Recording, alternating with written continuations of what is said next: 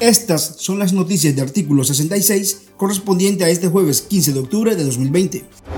Con 70 votos a favor y 17 en contra, la aplanadora de diputados orteguistas aprobó este 15 de octubre la ley de regulación a agentes extranjeros, llamada por la oposición Ley Putin, con la que el gobierno de Daniel Ortega pretende mantener bajo lupa y amenaza a los organismos no gubernamentales y a los grupos opositores que reciban cooperación económica desde el extranjero.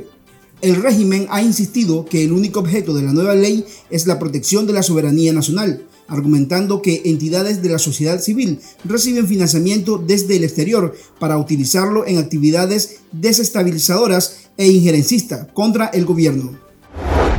La Organización de Estados Americanos, OEA, expresó su condena a las persistentes violaciones de derechos humanos en Nicaragua e hizo un llamado al gobierno de Daniel Ortega a corregir las repetidas vulneraciones al Estado de Derecho y la alteración al orden constitucional. La organización informó que ha sostenido reuniones con integrantes de la sociedad civil nicaragüense. Continúa recibiendo denuncias que los obligan a alertar a líderes regionales y a la comunidad internacional en general el gobierno de Nicaragua removió de sus funciones al norteamericano y recién sancionado Paul Oquist, quien hasta este día fungía como miembro de la junta directiva de la empresa nicaragüense de petróleo Petronic y de la empresa nicaragüense de minas.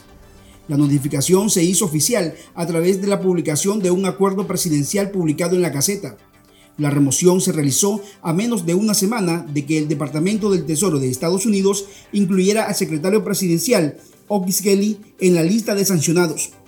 En sustitución, Daniel Ortega nombró a Marco Aurelio Rivas Kaufman, quien ocupará el espacio de Oquis en Petronic y Eminas.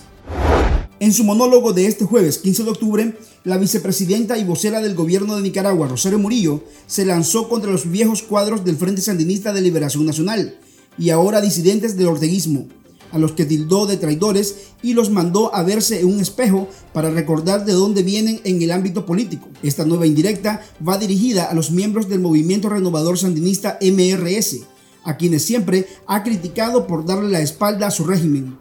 Asimismo, Murillo desempolvó su diccionario de descalificativos a la oposición y los tildó de puchos, poquitos, irredentos y vendepatrias. La jueza Fátima Rosales del Juzgado Décimo Tercero Penal de Juicios de Managua declaró culpables por los delitos de transporte de estupefacientes y tenencia ilegal de armas a los presos políticos Wilfredo Brenes y Carla Escobar, originarios de la ciudad de Masaya.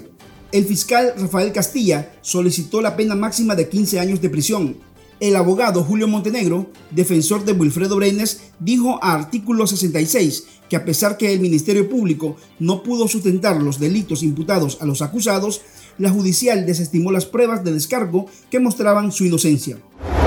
Previo a la Asamblea General de la Organización de Estados Americanos, OEA, el bloque de organizaciones de familiares de presos políticos de Nicaragua pidió al organismo que no dé más tregua al gobierno de Daniel Ortega y Rosario Murillo acusados de delitos de lesa humanidad en contra del pueblo nicaragüense. También exigió que se libere antes del 15 de noviembre a los 113 ciudadanos encarcelados por oponerse al régimen. Estas han sido las noticias de artículo 66. Para esta y otras informaciones, visite nuestro sitio web www.articulo66.com. Síganos en Twitter e Instagram y suscríbase a nuestro canal de YouTube. Les informó Noel Miranda.